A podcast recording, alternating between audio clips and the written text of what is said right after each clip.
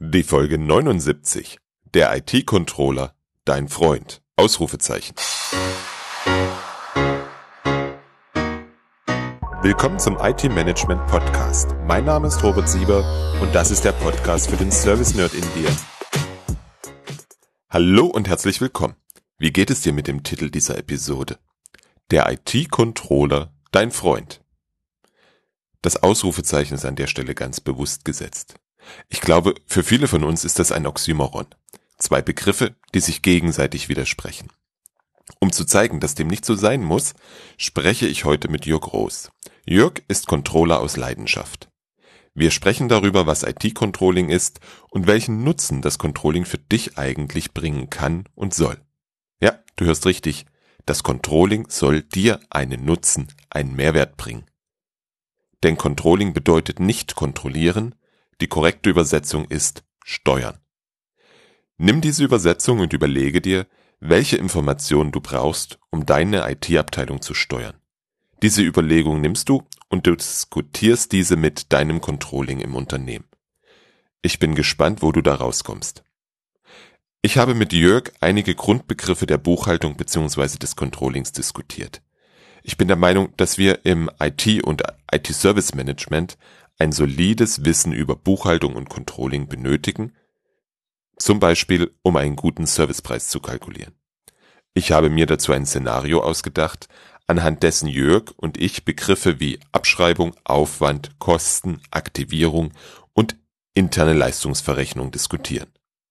Das Szenario habe ich dir in den Shownotes unter www.different-thinking.de slash 079 aufgeschrieben, da kannst du gerne nachlesen. Im Interview beschreibe ich es natürlich auch. Es steckt so viel Wissen in dem Gespräch, dass ich mir die Folge schon zweimal angehört habe, um das alles aufzusaugen. Leider hatten wir bei der Aufnahme Probleme mit der Audioqualität. Bitte entschuldige das. Hier nun mein Gespräch mit Jörg. Schönen guten Abend, Jörg. Ich grüße dich. Ich freue mich, dass wir heute hier über das Thema IT-Controlling miteinander sprechen.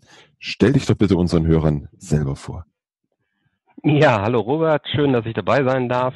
Mein Name ist Jörg Groß, ich bin 44 Jahre alt, wohne in Haltern am See, habe eine Familie mit zwei Kindern und bin das, was man so typischerweise leidenschaftlicher Controller nennt. Ja, sowas gibt es wirklich.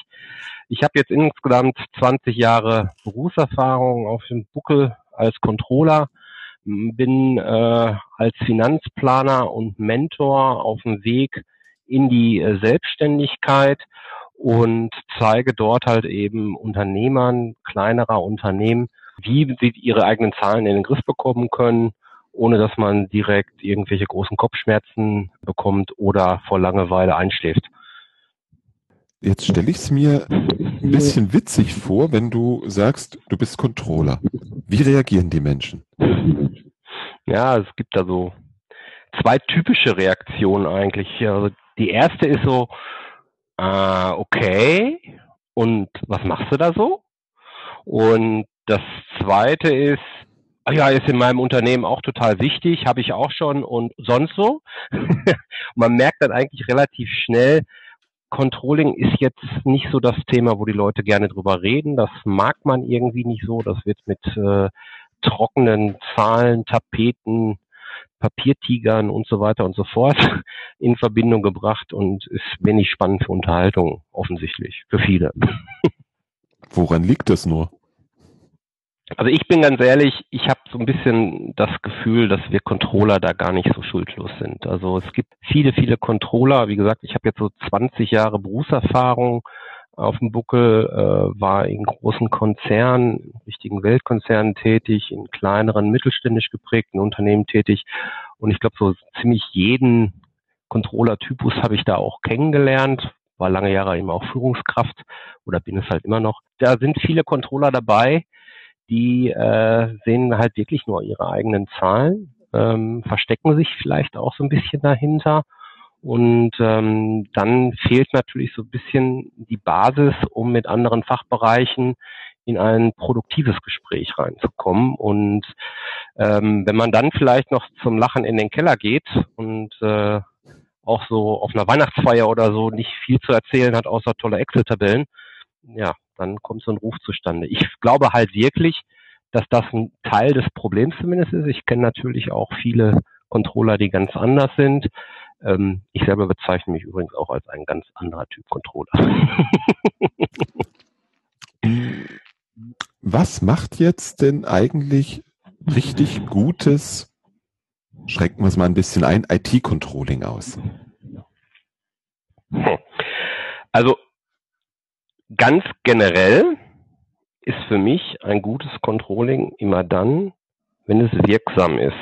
Und ein Controlling, und das gilt halt genauso für ein IT-Controlling, ähm, ist immer dann wirksam, wenn die Controller oder die Controlling-Prozesse wirklich im Rahmen der Entscheidungen, die für ein Unternehmen getroffen werden, ja, wirklich tief verwurzelt sind. Das setzt eben das, was ich gerade also ein bisschen sagte, schon voraus, dass sich der Controller auch wirklich für das Business interessiert und nicht nur irgendwie so vorgeschoben, ich muss da mal was fragen, sondern wirklich interessiert ist. Ähm, dann merken eben auch äh, die Fachbereiche, dass da irgendwie ein Feedback entstehen kann, was Mehrwert hat. Und damit sind wir dann beim zweiten Punkt.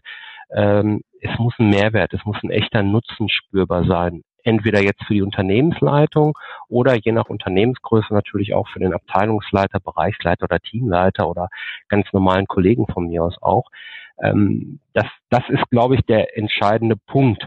Und äh, wenn, wenn ich jetzt an das Thema IT-Controlling selber denke, ähm, ja, vielleicht, vielleicht beantworten wir dann eine andere Frage noch erstmal, weil das ist, was ist IT-Controlling denn überhaupt? Und da sind wir beim Thema Kostencontrolling und da sind wir beim Thema ähm, Projektcontrolling.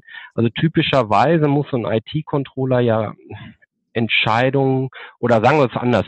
Ein IT-Controlling äh, ist im Wesentlichen Kosten geprägt. Das heißt, der IT-Leiter sollte zu jeder Zeit dem CEO, dem Vorstand oder wie auch immer äh, die, die Managementleitung ähm, in den Unternehmen auch heißt, äh, zu jeder Zeit sagen können, wie in den nächsten sechs bis zwölf Monaten sich die Kosten entwickeln und das möglichst exakt. Ähm, deswegen ist eine erhöhte Kostentransparenz unbedingt notwendig. Ähm, es gibt natürlich immer Themen, die sind nicht vorhersehbar, keine Frage, aber die kann man dann anders machen. Das, das führt ja dann meistens auch zu besonderen Projekten und das ist der zweite Teil halt eben. Ähm, das ist das Projektcontrolling äh, weil eben alles das, was über den typischen, ähm, ja, über den Standardprozess, über das tägliche Leben, was typischerweise in einem Unternehmen ist, hinausgeht, wird ja in Projekten abgewickelt. Und das heißt, ich muss auch Projekte irgendwie vernünftig kontrollen können. Ich muss ähm, wissen da natürlich, wie liegen Kosten, wie sind Zeiten, werden dort eingehalten, etc. pp. Und dann mündet das meistens ja auch in so einer internen Leistungsverrechnung. So, und wenn ich die drei Themengebiete Kostencontrolling, Projektcontrolling und auch von mir aus eine interne Leistungsverrechnung. By the way, äh, by the way, ich bin da nicht so der größte Fan von. Ähm, wenn man die vernünftig aufbereitet und dem IT-Leiter oder dem, dem Projektverantwortlichen die Möglichkeit gibt, die Kosten jederzeit im Griff zu haben, ähm, dann ist es ein wirksames Controlling und damit ist es dann auch ein gutes Controlling, nach meinem Verständnis.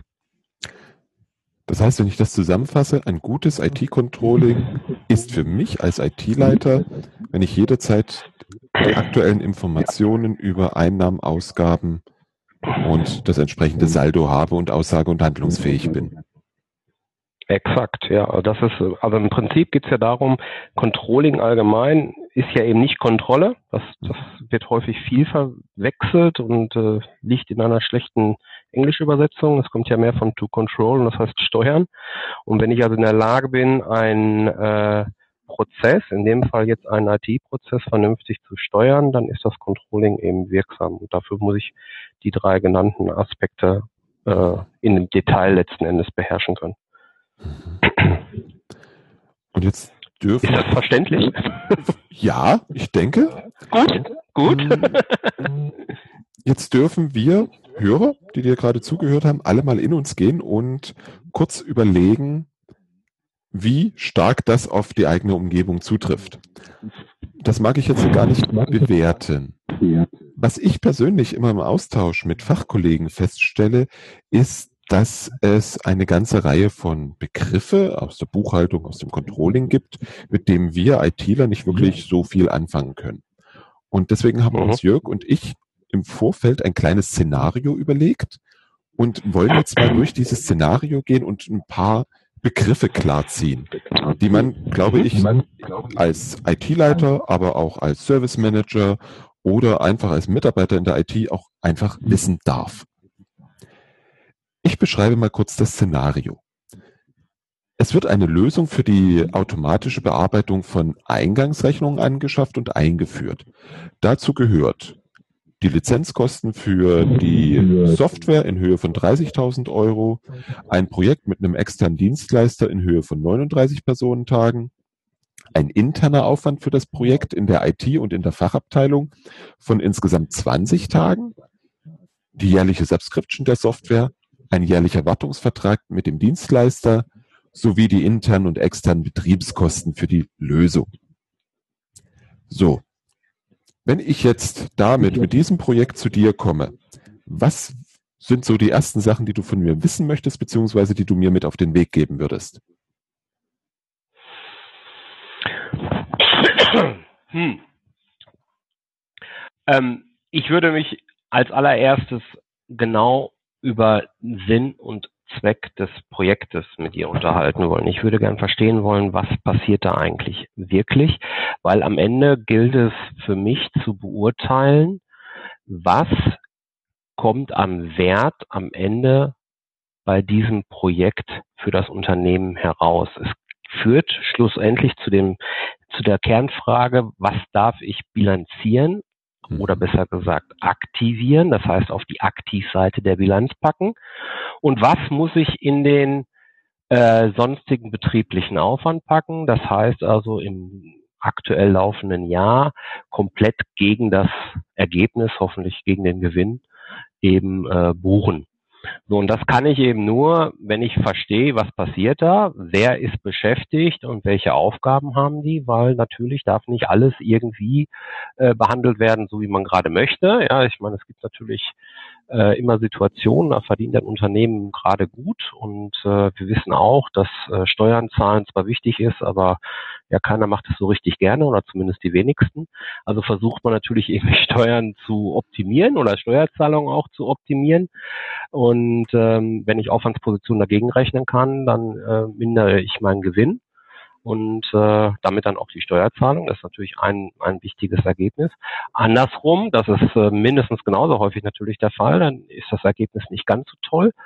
Ähm, dann möchte ich möglichst wenig Aufwand haben und möglichst viel in die Bilanz stecken, was ich als langfristige Erfolgsrechnung ja habe, was dann am Ende dazu führt, dass ähm, ich ein, ein erhöhtes Aktivierungsvolumen habe, das ich über die Nutzungsdauer des Projektes oder des Ergebnisses des Projektes eben abschreiben kann. Und diese Abschreibung landet dann eben nur im Aufwand des aktuell laufenden Geschäftsjahres. Und ich denke, jetzt habe ich wieder jede Menge Begriffe genannt, wo du sagst, mm Ich würde Oder? dir erstmal deine erste Frage beantworten wollen. Das Projekt ist dafür da, dass Rechnungen, die reinkommen, gescannt werden und dann automatisch der ähm, formale Rechnungscheck gemacht wird, automatisch geschaut wird, wer ist intern der Verantwortliche, dem das zur Freigabe zugeleitet wird und wenn der das Ganze freigegeben hat, am Ende auch noch automatisiert verbucht wird. Und wir sparen mhm. damit jede Menge Personalkosten ein. Mhm, okay. Würde dir das reichen? Das wäre, wäre ein Ansatz. Dann wäre bei, meine, bei mir die nächste Frage, wie lange werden wir diese Software, die am Ende dort entsteht, äh, werden wir sie nutzen können? Haben wir dort mit einer hohen äh, ja, äh, Volatilität zu, zu, äh, zu rechnen. Das heißt, am Ende werde ich relativ schnell gezwungen sein, einen Nachfolger zu installieren oder können wir die Software, keine Ahnung, üblicherweise drei bis fünf Jahre irgendwie nutzen. Das wären jetzt so die nächsten Punkte, die dann aufkämen, kommen würden bei mir. Da das unsere Archivierungssoftware dann auch für die Eingangsrechnung ist, werden wir die sehr lange nutzen. Weil okay. wir ja die Rechnungen eine gewisse Zeit lang aufheben dürfen. Ja, ähm, die, die Rechnung aufheben, das ist, ist okay. Ähm, die Frage ist nur, wird das mit dieser Software passieren die Frage ist nur, wird das mit dieser Software passieren oder gibt es vielleicht, das kennen wir jetzt alle im IT-Umfeld, gibt es vielleicht Entwicklungen äh, von, ich sag mal, Betriebssystemen etc. pp, die eine neue Version respektive vielleicht sogar eine komplett neue Software notwendig machen, wo man dann die Daten hinter wieder importiert. Das ist halt so ein bisschen das Thema. Wie abhängig bin ich da von Vorsystemen? Mhm. Das ist in der IT immer eine sehr gute Frage. In dem konkreten Fall würde ich definitiv davon ausgehen, dass wir die fünf bis zehn Jahre nutzen. Ja, würde ich auch ausgehen. Ich wollte, ich habe es natürlich so erzählt, dass äh, du und deine deine Hörer so ein bisschen äh, ein paar Gedankenspiele, die im Hinterkopf eines Controllers so abgehen, ähm, so ein bisschen verstehen und äh, in dem konkreten Fall Archivierungssoftware, das versteht auch ein Controller äh, sehr schnell, was das eigentlich ist und was da für einen Sinn und Zweck hinterliegt und äh, kann eben auch einschätzen, dass das Ganze äh, eher eine langwierige Geschichte ist, die dem sehr dauerhaft genutzt werden kann.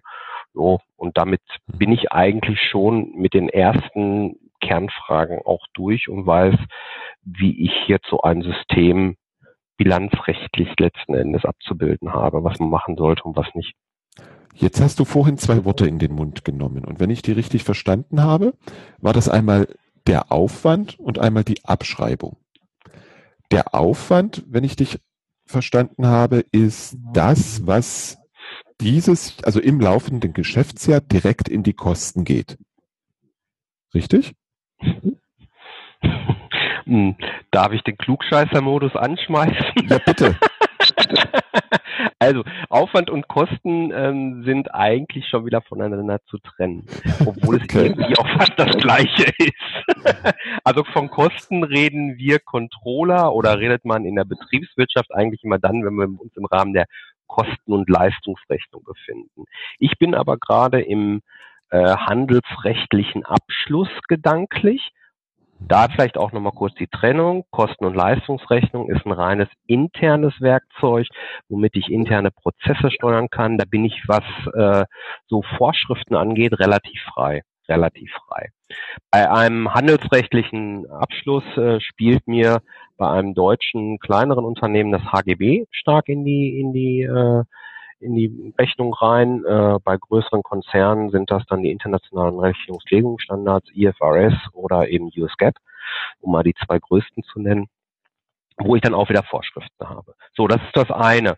Ähm, Aufwand, Abschreibung. Ähm, streng genommen ist beides Aufwand. Also es ist auch eine Abschreibung Aufwand. ich hoffe, dass ich das jetzt so hinkriege, dass man das über, einen, einen reinen Audio-File auch verstehen kann. Ähm, nehmen wir uns mal eine G&V vor. Ja, also das ist am Ende die Gewinn- und Verlustrechnung, G&V. Äh, viele Unternehmen, gerade im IT-Umfeld reden, sind ja Englisch, da ist dann eben in P&L und äh, also Profit and Loss. Die ist aufgeteilt ganz grob jetzt mal nach einem Umsatz, dann kommt ein Rohertrag, nämlich wenn die Materialkosten abgezogen sind, dann kommt ein sonstiger betrieblicher Ertragsbereich, alles das, was jetzt nicht dem Gesamtgeschäftsergebnis äh, dienlich ist, aber trotzdem eben eine Einnahme, ein positiver Effekt auf den Gewinn hat, das wird dann SBE gebucht. Dann kommen Personalkosten, Abschreibung und sonstiger betrieblicher Aufwand. Diese Position sonstiger betrieblicher Aufwand ähm, sollte man jetzt nicht so als den lästigen Rest verstehen, sondern häufig ist da rein vom Volumen her die große Musik ja drin. Weil da ist dann alles. Die ganzen IT-Kosten werden noch gebucht, Vertriebskosten, Marketingkosten etc. pp. Wenn ich jetzt an unseren Fall wieder zurückdenke, habe ich also einmal Kosten, die in den SBA reingebucht werden, also sonstiger betrieblicher Aufwand, und ich habe die Abschreibung, die sich aus der Wertkorrektur aus der Bilanz ergibt. Wenn ich also eine Bilanz und eine G&V nebeneinander lege, habe ich zwei im Prinzip verschiedene Horizonte nebeneinander liegen. Die G&V bildet immer das ab, was ich im aktuell laufenden Geschäftsjahr für ein Ergebnis habe. Also Umsatz minus Aufwand ist dann irgendwo der Gewinn. In der Bilanz habe ich die langfristige, dauerhafte Unternehmensrechnung. Also wenn ich am Ende dort, die ist ja aufgeteilt in eine Aktivseite, das ist die äh, Mittelverwendungsseite und in die Passivseite, das ist die Mittelherkunftsseite. Mittel ist jetzt tatsächlich äh, Zahlungsmittel mit gemeint. Also ich habe auf der Passivseite stehen, wo kommt eigentlich mein Geld irgendwie her? ob das jetzt irgendwie Eigenkapital sind oder Verbindlichkeiten in Form von Krediten oder sowas. Und auf der Aktivseite steht dann halt eben, äh, wofür verwende ich denn dieses Kapital? Da habe ich langfristige Sachen, das nennt man typischerweise Anlagevermögen und eher so kurzfristigere Sachen, das ist dann Umlaufvermögen.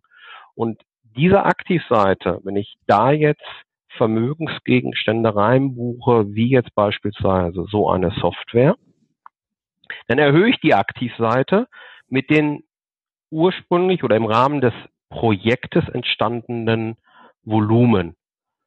Das muss ich aber im Laufe der Nutzungsdauer eben reduzieren, weil man davon ausgeht, dass es nicht wertstabil ist. Und das mache ich in Form der Abschreibung.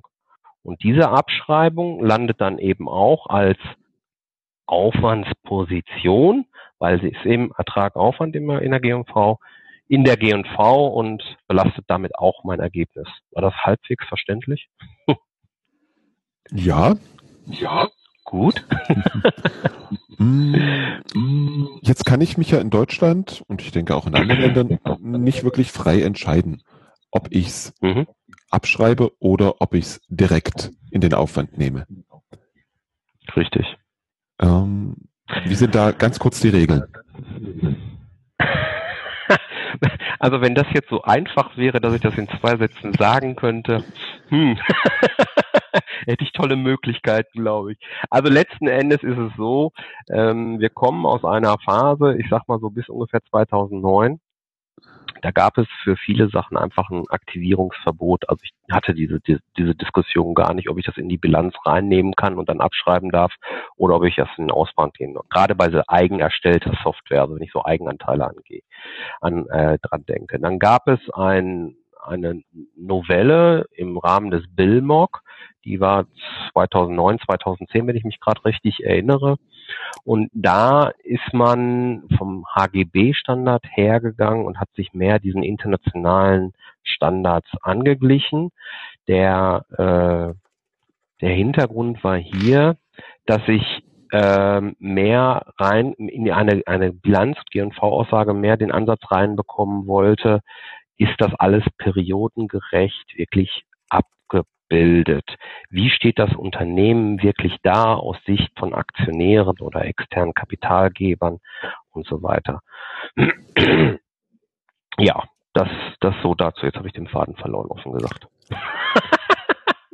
Ich wollte eine kurze Antwort auf das Thema. Welche Regeln haben wir denn in Deutschland Ach, in genau. Richtung Abschreibung? Ich dachte genau. da so an mh, hm, ab 450 Euro oder so. Geringfügige ja, Wirtschaftsgüter. Okay. Genau, da, das war auch der Punkt, wo ich hin wollte. Siehst du, da habe ich mal schön mich äh, um Kopf und Kragen geredet. also, es gibt natürlich so, es gibt geringwertige Wirtschaftsgüter, wo ich eben bis zu 410 Euro, meine ich, sind es, ähm, sofort in den Aufwand schreiben muss. Die Dinger sind also so geringwertig, dass sie sofort in den Aufwand geschrieben werden. Ähm, alles darüber äh, kann ich aktivieren und dann eben über die Nutzungsdauer abschreiben. Das ist also jetzt äh, tatsächlich dann die ganz kurze Antwort darauf, wobei das, wie ich dann mit dem Zuschreiben oder Aktivieren letzten Endes umgeht, das ist dann eine sehr komplexe Antwort, die mit vielen Wahlrechten am Ende zusammenhängt. Deswegen hatte ich so ein bisschen ausgeholt. Da darf man sich dem Controller seines Vertrauens wenden. Hm, nehmen wir jetzt mal unsere 30.000 Euro für die Software. Was machen wir jetzt damit? Ja. Nach dem, was ich jetzt verstanden habe, wird die abgeschrieben über, ich vermute genau. mal, fünf Jahre. Genau, die Lizenzkosten sind relativ unstrittig und äh, die würde ich aktivieren und äh, eben über wahrscheinlich fünf Jahre äh, abschreiben. Es gibt Einzelfälle, da kann man auch über zehn Jahre, so. aber fünf Jahre ist der Klassiker, genau. Mhm. Ja. Na, es gibt ja da, wenn ich mich nicht ganz irre, vom Finanzamt auch eine lange Liste in der die mhm. üblichen Abschreibungszeiträume stehen, beispielsweise für Netzwerktechnik zehn Jahre. Mhm, genau. Sowas gibt es, genau. Muss man sich daran halten oder kann man, wenn man es gut begründet, auch sagen, nee, das Netzwerk ist auch schon nach fünf Jahren abgeschrieben? Mm, ja, du kannst ein, kannst ein Netzwerk auch über fünf Jahre abschreiben, wenn es nach fünf Jahren keinen Wert mehr hat. Die Gegenfrage ist halt immer, welchen Wert stellt denn dieser Vermögensgegenstand in der Bilanz dar? Und äh, man versucht eigentlich immer, den ausge in der Bilanz ausgewiesenen Wert dem tatsächlichen Wert irgendwie entsprechen zu lassen, also dass da möglichst nah dran kommt. Das heißt, solange ich es noch nutze, hat es noch einen Wert? Fragezeichen. Genau. Hm. Okay. Also du wirst es nie auf Null abschreiben in dem Fall. Mhm. Ja, ähm, jetzt haben wir natürlich gerade in unserem Beispiel, kannst du dir vorstellen, wir entscheiden uns für fünf Jahre, das wäre meine Empfehlung halt eben auch. Aber du hast ja schon gerade gesagt als IT-Leiter, nein, das Ding nutzen wir gegebenenfalls auch zehn Jahre. Ähm, jetzt könnte man natürlich mich missverstehen und sagen, ja, dann haben wir ja nach fünf Jahren einen Wert von null. Nee, den werden wir nicht haben. Wir werden immer einen Wert von ein Euro drin haben. Das lässt man so als Merkposten, kann man sich sagen, kann man das in der Bilanz stehen lassen. Jetzt könnte einer deiner Zuhörer natürlich auf den Gedanken kommen oder vielleicht auch du selbst, naja, aber du hast doch gerade gesagt, wir wollen den eigentlichen Wert abbilden, dann müsste ich ja den Wert jetzt erhöhen, weil der gebuchte Wert, also der sogenannte Buchwert, hast du bestimmt auch schon mal gehört, ist ja dann offensichtlich niedriger als der Marktwert. Ja, da habe ich aber leider dann ein Zuschreibungsverbot.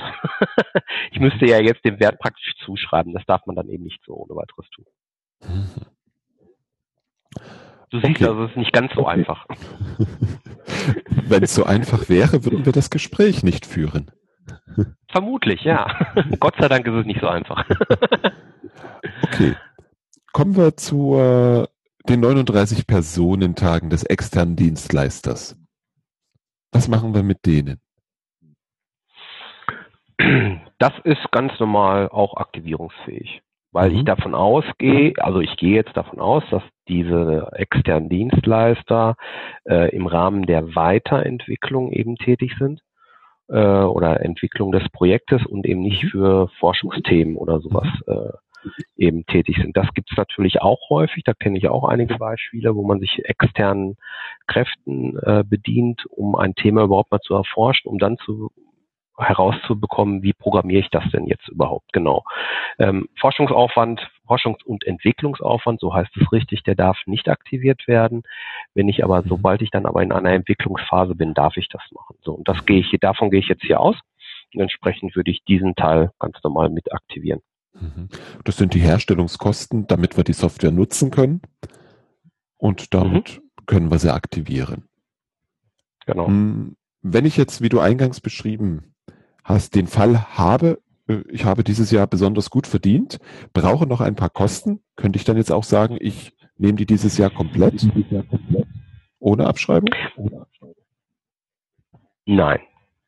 Also du wirst äh, im Rahmen der externen äh, Kosten, die wir hier in dem Fall ja haben, ähm, wirst du einen Großteil eben auf jeden Fall aktivieren müssen. Im Einzelfall mag es Ausnahmen geben, wo man sagt, okay, den einen Teil, den muss ich nicht unbedingt, weil der ist jetzt nicht langfristig, sondern dient nur der kurzfristigen Geschichte. Es geht ja immer so ein Stück weit darum auch, ähm, ich möchte das nicht zu komplex machen, ja, ähm, dass man eben herausarbeitet, ist das, was dort an Wert geschaffen wird, der Vermögensgegenstand, ist der selbstständig nutzbar oder eben nicht. Mhm. Und jetzt kannst du natürlich als IT-Leiter mit deinem Controller äh, diskutieren, ob die eine Dienstleistung, die du jetzt dort eingekauft hast, wirklich zur Wertsteigerung äh, des Projektes oder des, des Ergebnisses dann eben äh, äh, führt oder ob das mehr so eine allgemeine Sache ist, die man so drumherum braucht äh, und sich dann im Rahmen des Projekts auch daran bedient. Ja, in dem Moment kann ich natürlich eine Trennung hinbekommen. Und äh, dann würde ich den Teil, der mehr so äh, ja äh, Runrate-Kosten dann in dem Fall sind, den würde ich einfach ganz normal in den Aufwand packen können und andere Sachen äh, laufen dann eben in die Bilanz und werden aktiviert. Okay. Das heißt, es ist immer ganz wichtig, zu gucken, wie nachhaltig oder wie lange wirkt eine Leistung, um dann zu entscheiden, muss ich sie aktivieren oder muss ich sie nicht aktivieren? Genau. Und wenn du dich jetzt dran erinnerst, ähm, was ich ganz am Anfang unseres Gespräches äh, gesagt habe zum Thema Kostencontrolling, mhm. das ist das, was ich so ein bisschen damit meine. Du musst genau wissen, wofür entstehen denn diese. Kosten? Ja, nur wenn ich in der Lage bin, die Kosten so weit aufzudröseln, sage ich jetzt mal, kennt man den Begriff oder ist das hier aus der Region?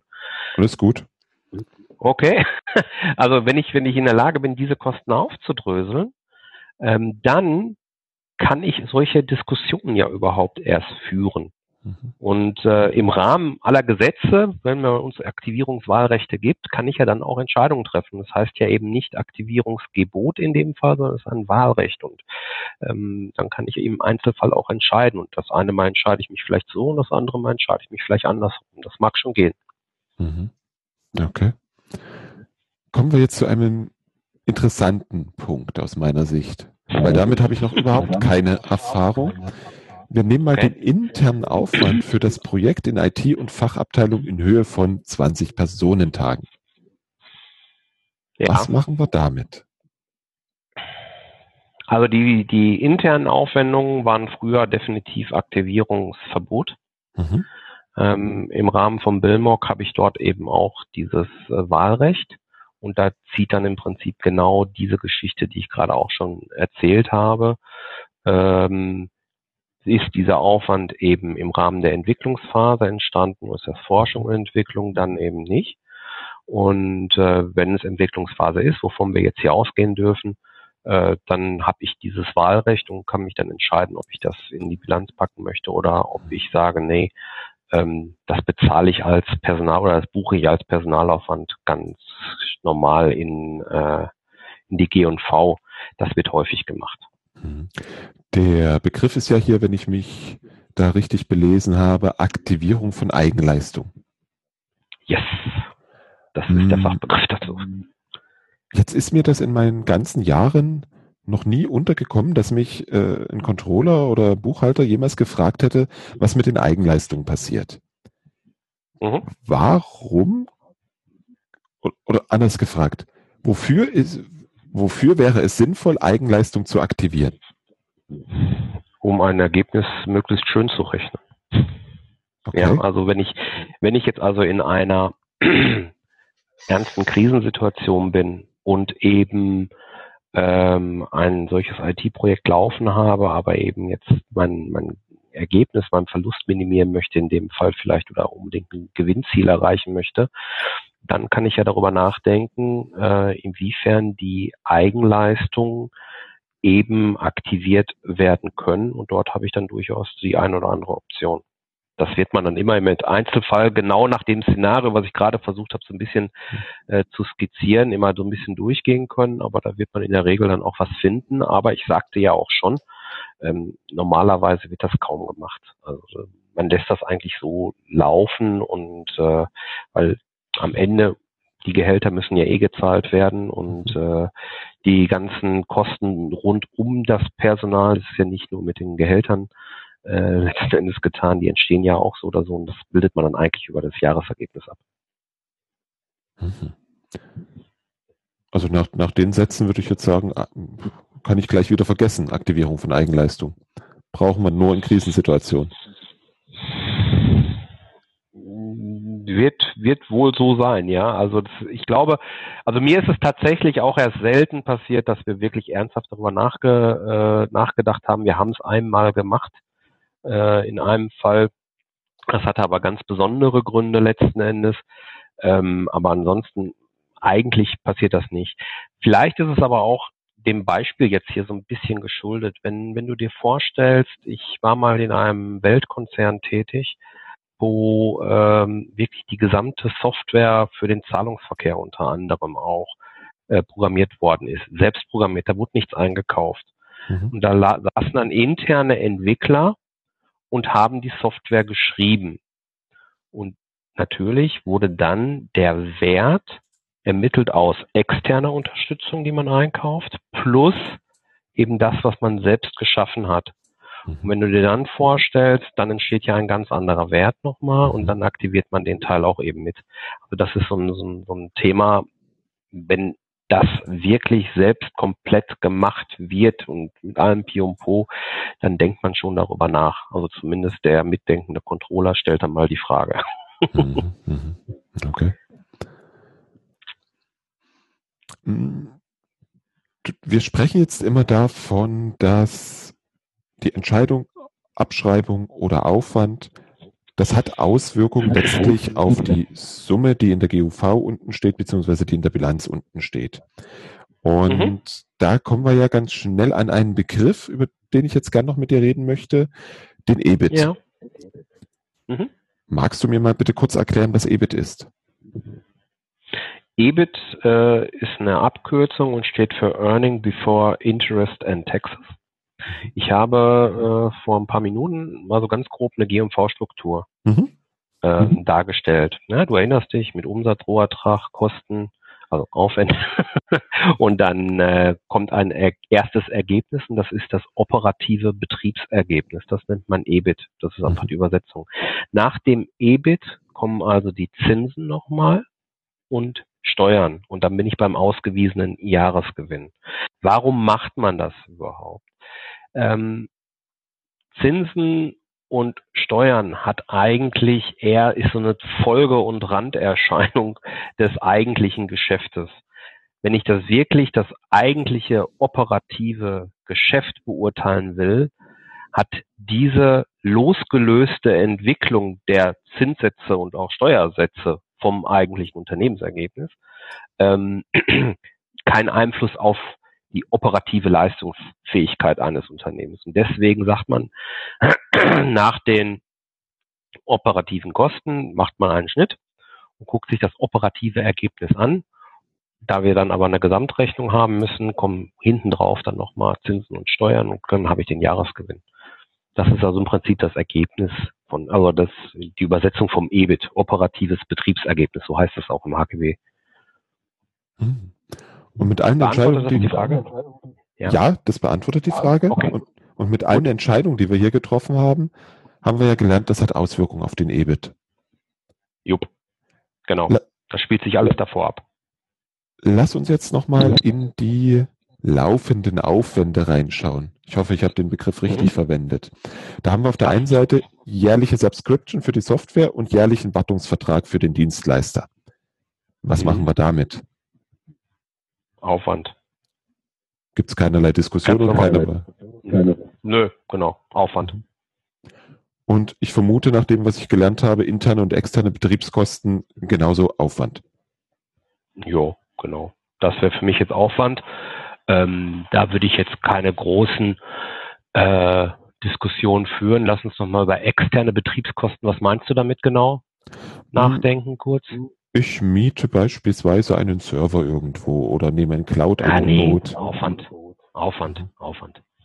Worüber ist hattest nicht, du was wertsteigernd ist. Keine Ahnung. Äh, ehrlich, ehrlich gesagt, äh, in dem Moment geht's äh, einfach mal nachgefragt, was kann das alles sein? Ich hätte jetzt wäre wahrscheinlich auf ähnliche Dinge gekommen, aber äh, du bist der IT-Leiter. Das heißt, wenn ich jetzt in diesen externen, was ich jetzt als externe Betriebskosten betitelt habe, sowas wie Weiterentwicklung habe, dann sehe es wieder etwas anders aus. Genau. Das ist eine ganz andere Geschichte. Das wären, das sind ja eine Weiterentwicklung.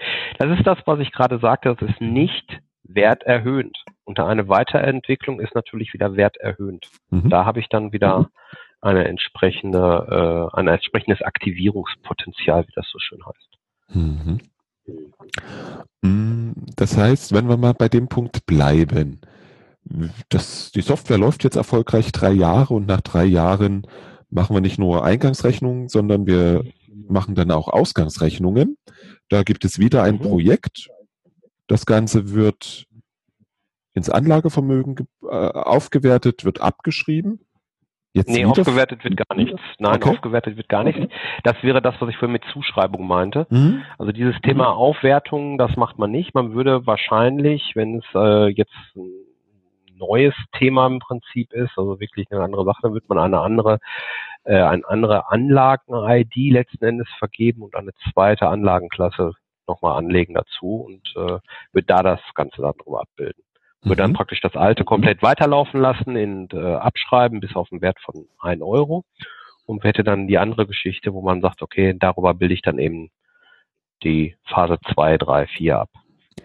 Und das läuft und dann auch wieder die fünf Jahre oder nur die Restlaufzeit des ursprünglichen Anlagevermögens? Also da wir jetzt von einer Weiterentwicklung reden und nicht von diesem typischen Maintenance-Thema, wäre das im Prinzip auch wieder über fünf Jahre zusätzlich abschreibbar. Mhm. Okay. Mm, jetzt kommt es bei mir in der Praxis ab und zu vor, dass wir sagen, wir schreiben das noch zu und dann habe ich nur noch die Restlaufzeit des Anlagevermögens. In welchen Fällen kommt es zu so einer Zuschreibung? Immer dann, wenn es wirklich ein, eine, eine Leistung ist, die exakt auf das bereits bestehende oder auf den bereits bestehenden Vermögensgegenstand zugerechnet werden kann. Und äh, es nicht ein losgelöster Vermögensgegenstand nochmal ist, also ein unter das, und damit meine ich, es ist nicht selbstständig nutzbar, dann habe ich diese Zuschreibungsmöglichkeiten. Mhm. Hm, hast du da mal bitte ein Beispiel, gerne auch außerhalb der IT?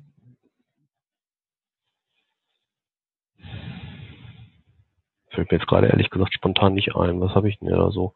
Und weil mit Zuschreibung haben wir, wie vorhin schon gesagt, habe ich eigentlich wenig bisher zu tun gehabt. Nee, jetzt, spontan habe ich da jetzt eigentlich gar nichts, weil Zuschreibung ist immer eine ganz heiße Nummer. Also ähm, ich bin überrascht, dass du da die Erfahrung gemacht hast, dass das so viel verwendet wird offensichtlich. In meiner beruflichen Praxis ist das äh, extrem selten vorgekommen, dass man wirklich zuschreibt. Also ähm, eigentlich macht man es, weil es ist immer schwierig, aber gerade mhm. aus dem, aus dem internationalen Rechnungslegungsumfeld, wo ich da jetzt genau die Themengebiete eigentlich eher im Kopf habe, ähm, da ist man mit Zuschreibungen extrem vorsichtig. Eigentlich darf man dann nämlich ganz häufig gar nicht zuschreiben. Mhm. Deswegen fällt mir das gerade so ein bisschen schwer, mich da reinzudenken. Sorry. Mhm. Kein Problem.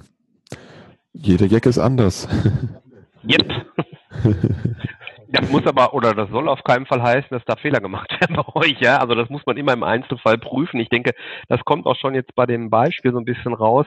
Ja, es gibt äh, eigentlich ja klare Vorregel, äh, klare Regeln und man sollte meinen, Mensch, das lernen Regeln auswendig und dann kannst du es doch. Mhm. Ja, es ist aber, wir alle kennen das Steuergesetz und alle bemühen wir uns, unsere Einkommensteuererklärung äh, gesetzeskonform zu machen, zumindest gehe ich mal davon aus. Äh, und trotzdem fällt es uns schwer. Ja, weil das, mhm. das immer so viele verschiedene Wahlrechte Möglichkeiten gibt und äh, das ist hier halt eben auch. Und ich bin mir sicher, dass es bei euch in eurem Umfeld, das ich jetzt nicht detailliert kenne, dann eben auch eben typische und gängige Praxis ist, dort zuzuschreiben. Mhm. Da vertraue ich meinen Experten an der Stelle. Mhm. Und wir, wir haben ja von dir gerade gelernt, es gibt viele Wahlrechte, es gibt viele Möglichkeiten und an, am Ende hängt es immer davon ab, wie der konkrete Einzelfall ist und wie die Ziele auch sind, was ich damit erreichen möchte. Genau. Was bedeutet das eigentlich für das Unternehmen? Mhm. Am Ende geht es ja immer irgendwie darum, das Unternehmensziel, die, die Prozesse im Rahmen eines Unternehmens eben zu optimieren, um einen positiven Nutzen für den Geschäftsprozess, mal ganz global galaktisch gesprochen, eben herbeizuführen. Mhm. Und äh, das muss man immer vor dem Hintergrund so ein bisschen beurteilen. Mhm. Zum Abschluss würde ich gerne noch auf einen Nebensatz von dir von relativ am Anfang zurückkommen. Da hast du Boah. gesagt, du bist kein Freund der internen Leistungsverrechnung. Ich wusste es. ja, und jetzt werde ich von meinen Kollegen wahrscheinlich gesteinigt, aber ist egal. Nein. Waren ja vielleicht nicht so viele Controller. Sprich mal. Ja, also es ist, es ist am Ende so. Ich bin da, als Controller bin ich einfach jemand, der sehr, sehr businessorientiert denkt. Mhm. Und ähm, was passiert bei einer internen Leistungsverrechnung, die sicherlich auch ihre Berechtigung hat. Aber im Grunde führt es immer dazu, dass es ganz viele Diskussionen zwischen unterschiedlichen Abteilungen gibt. Sind das deine Kosten, sind das meine Kosten? Wie hoch ist dein Anteil, wie hoch ist mein Anteil? Äh, dann gibt es äh, Vorschriften vom Betriebsrat und hin und her und vor. Ich darf ja nicht alles auf, aufschreiben und so weiter und so fort. Das ist eine riesen, riesen Diskussion. Und wenn ich das mitbekomme und mich dann mal so ein bisschen in eine Metaebene äh, bewege und sage, okay, jetzt gucke ich mal von oben drauf, dem Unternehmen bringt die ganze Diskussion gar nichts. Mhm. Weil am Ende ist es fürchterlich egal, ob die Kosten im Controlling, in der Personalabteilung, im IT, im Vertrieb mhm. oder im Marketing gebucht werden, weil sie alle sind Teil des Unternehmensergebnisses. Mhm. Und mir geht es eigentlich immer darum, für das Unternehmen möglichst effizient einen Prozess aufzusetzen. Und wenn ich dann ein bisschen schlabbere in der direkten Kostenzuordnung, so wichtig das gerade für uns Controller natürlich irgendwo auch ist und für manche Entscheidungen, aber lass uns doch die Kirche im Dorf bitte lassen und äh, uns nicht zu sehr auf Nebenkriegsschauplätze äh, fokussieren, sondern vielmehr darüber nachdenken, wie können wir als Controller, als IT, als Vertrieb, Marketing dem Unternehmen und dem eigentlichen Sinn und Zweck des Unternehmens helfen. Das ist für mich der Hauptfokus. Und da kriege ich ehrlich gesagt einen, darf man das sagen, Kotzreiz? Ja, ne? Wenn ich also ganz häufig nur tagelang in irgendwelchen Meetings gesessen habe und darüber nachgedacht habe, äh, gehören die Kosten nach rechts, gehören sie nach links und ich denke immer, ja, am Ende ist es mir eigentlich völlig egal. Ja. Deswegen bin ich kein großer ja. Freund davon, weil die Diskussion in die falsche Richtung geführt wird aus mhm. meiner Sicht. Kann ich sehr gut nachvollziehen. Ich habe auch mal in einem Unternehmen gearbeitet. Ähm, da war das sehr wichtig, die Holzdollar, wie ich sie nannte, von A nach B zu schieben. Mhm. Und auch da wieder, ja, um irgendwelche Zielvorgaben zu erreichen. Ja, machen wir uns nichts vor. Wozu führt, wozu führt mhm. das Ganze oder warum wird die Diskussion eigentlich geführt?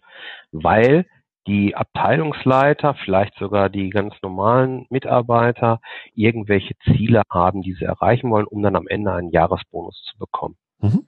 Ähm, und damit habe ich eine rein bonusgetriebene Diskussion und damit stelle ich mein persönliches Ziel nämlich möglichst viel Geld vielleicht zu verdienen, ja über das Unternehmensziel. Bei dem Unternehmensziel mhm. ist es nicht zuträglich, ob ich jetzt bonusmaximierend arbeite oder äh, irgendwelche Diskussionen hier führe, sondern da geht es immer nur darum, lass uns das Projekt abwickeln und dann bitte das nächste abwickeln und echte Themen, so sage ich immer ganz gerne, äh, nach vorne treiben, anstatt da irgendwie so Pseudodiskussionen zu führen. Das ist dann am Ende ein Management-Thema. Aber dann kommen wir jetzt zum Thema ab.